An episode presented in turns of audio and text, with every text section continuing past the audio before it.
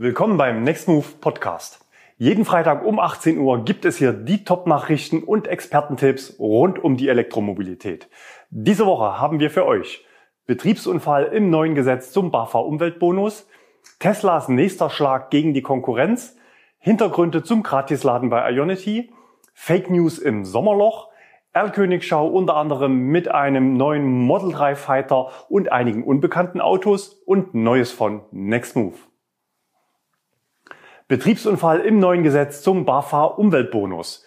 Rückwirkend für Zulassungen ab dem 4. Juni gibt es ja den doppelten staatlichen Umweltbonus. Ab dem 7. Juli wurde die entsprechende Neufassung im Bundesanzeiger publiziert und damit gültig.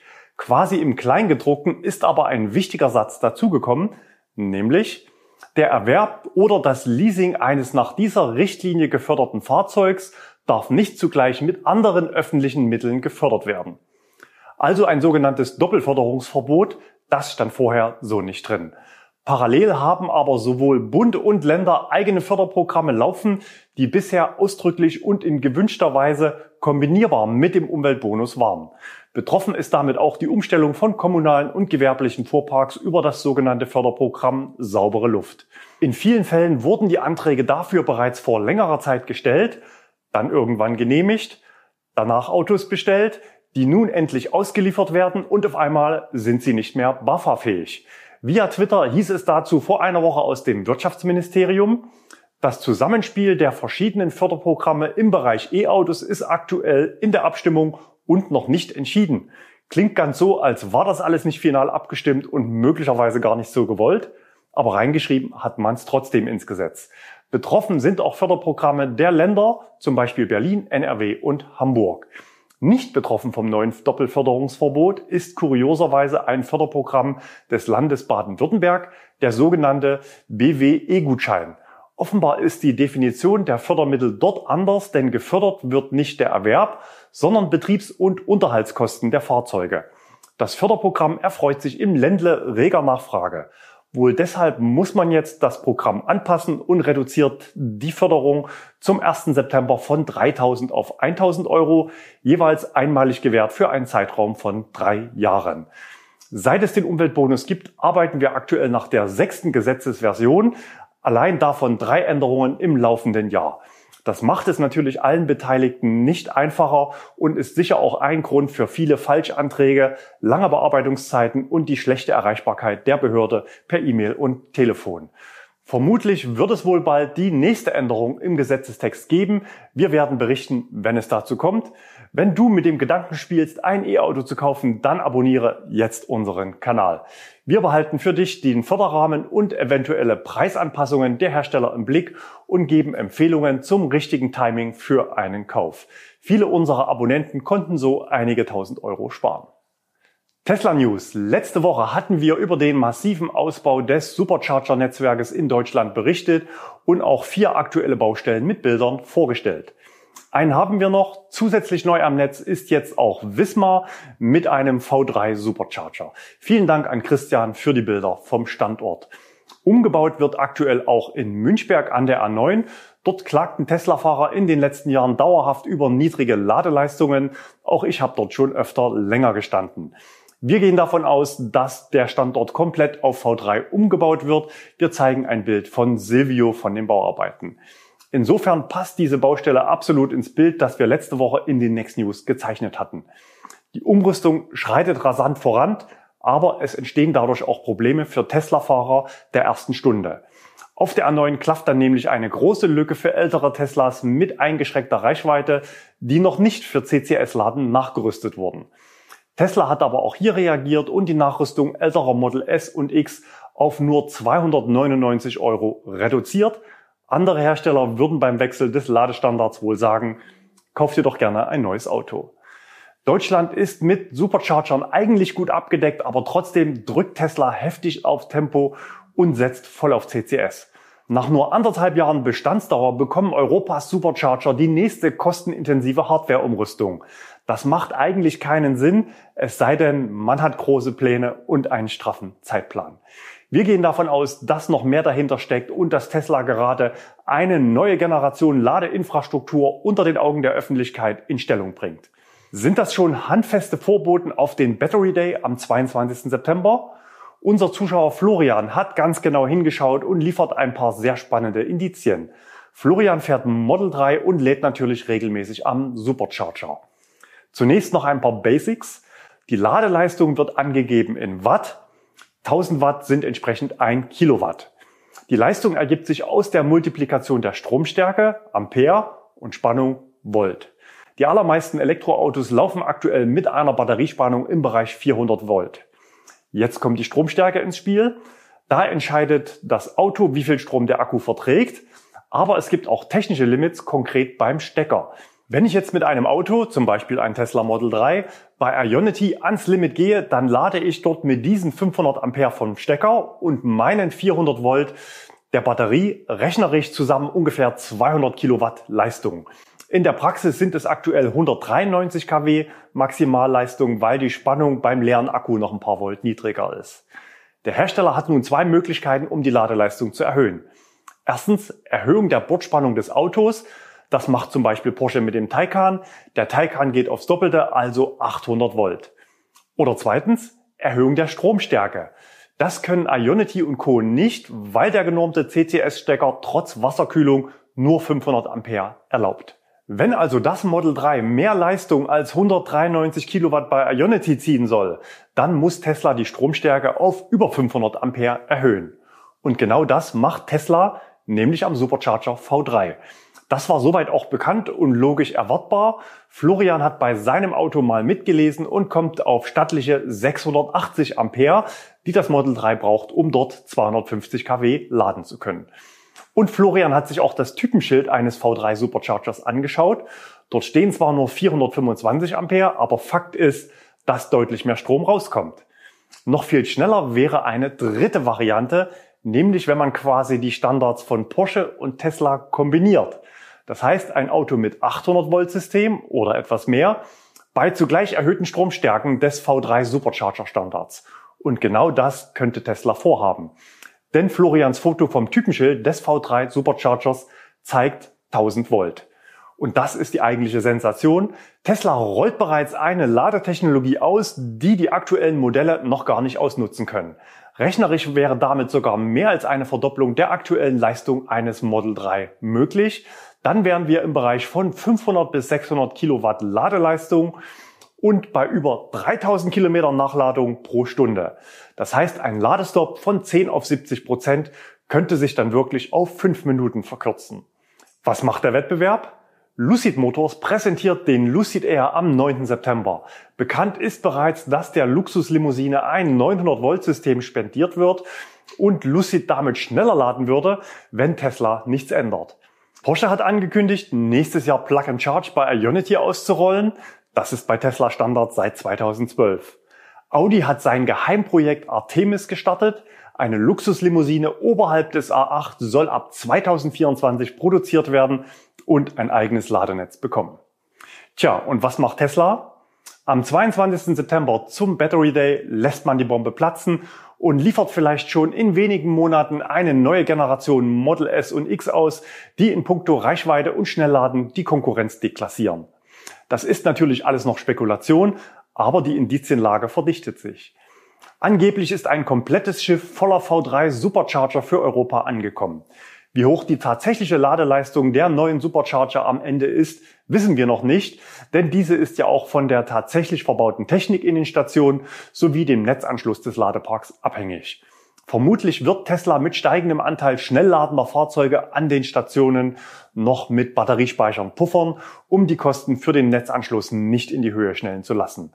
Mit einer Solaranlage in räumlicher Nähe könnte man zudem die Strombezugskosten drastisch senken, so auch am Ladepark Hilden im Bau.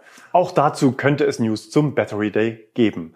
Auch wenn es bei Tesla immer wieder heftig knirscht und im Kundenkontakt nicht alles rund läuft, man geht ein extrem hohes Tempo und wir sind gespannt auf den nächsten Knaller.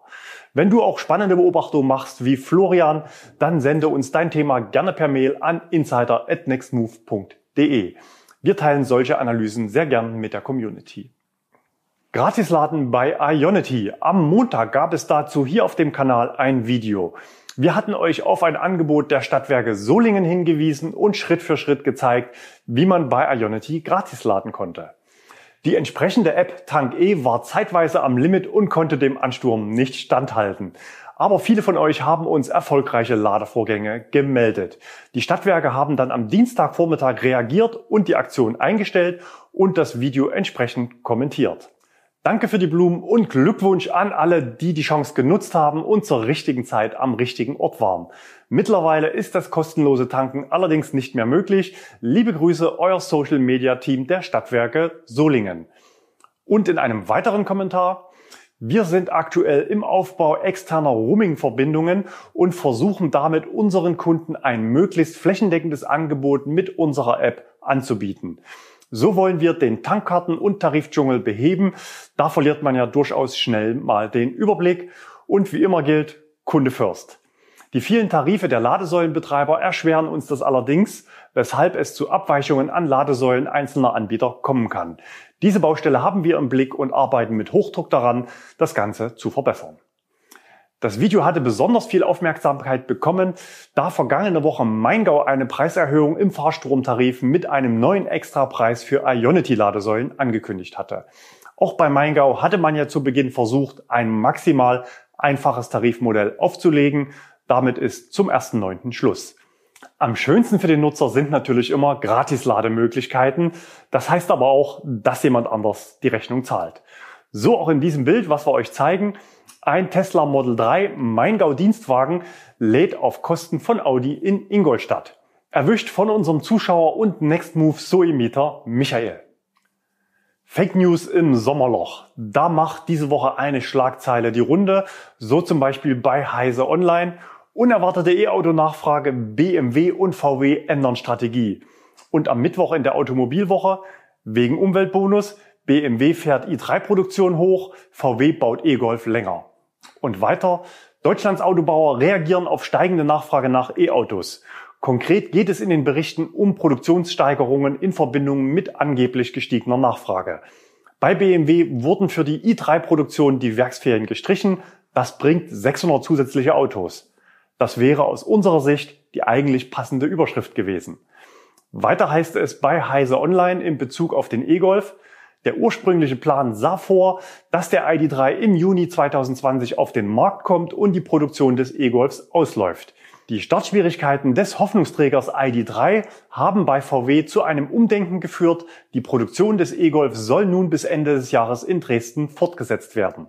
In beiden Artikeln wird damit folgender Eindruck erweckt.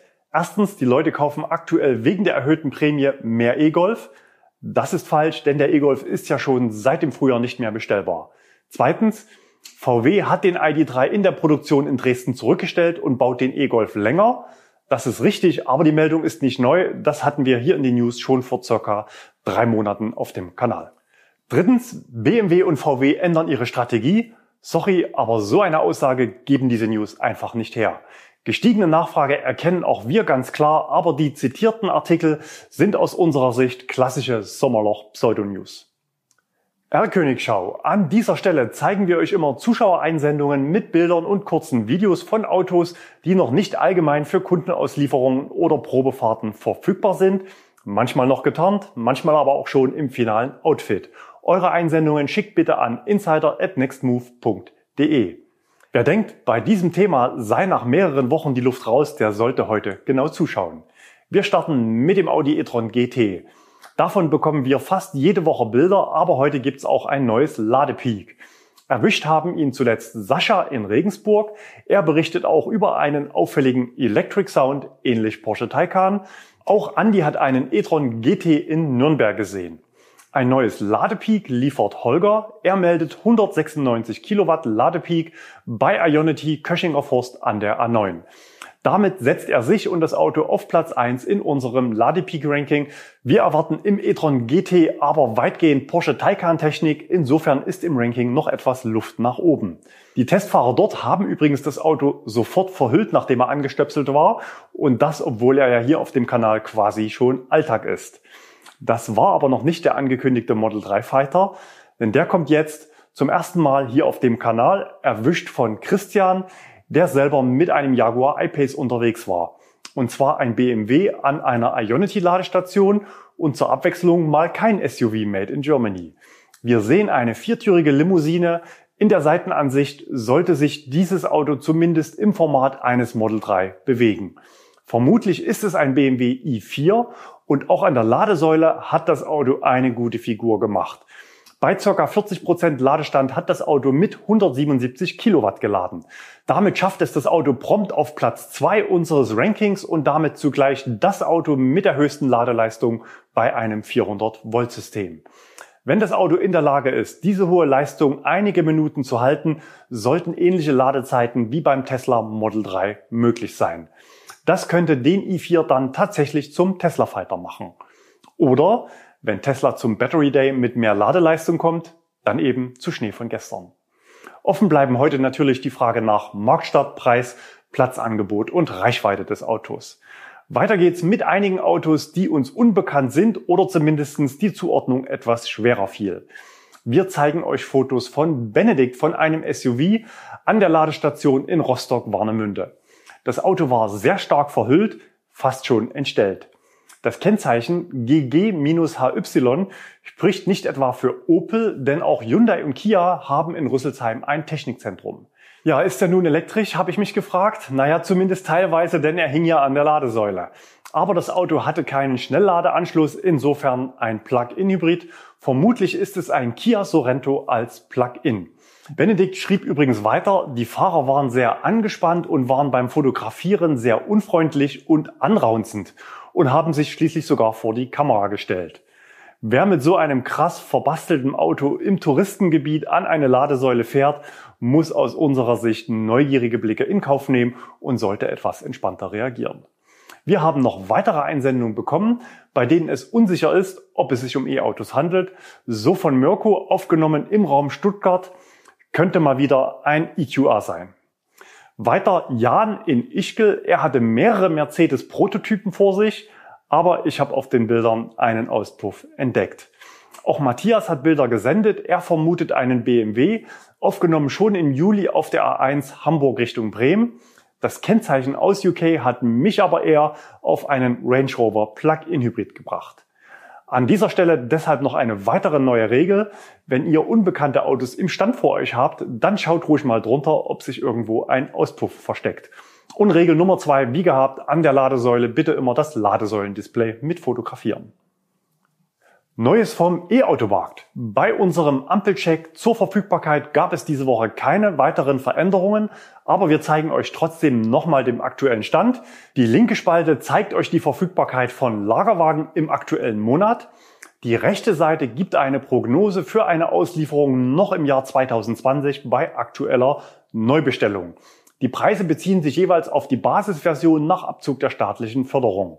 Beim ID3 ändern wir heute noch den Preis von der First Edition auf die aktuelle Basis pro Performance 58 Kilowattstunden und damit auf 25.995 Euro bei 16 Prozent Mehrwertsteuer, so wie die anderen auch.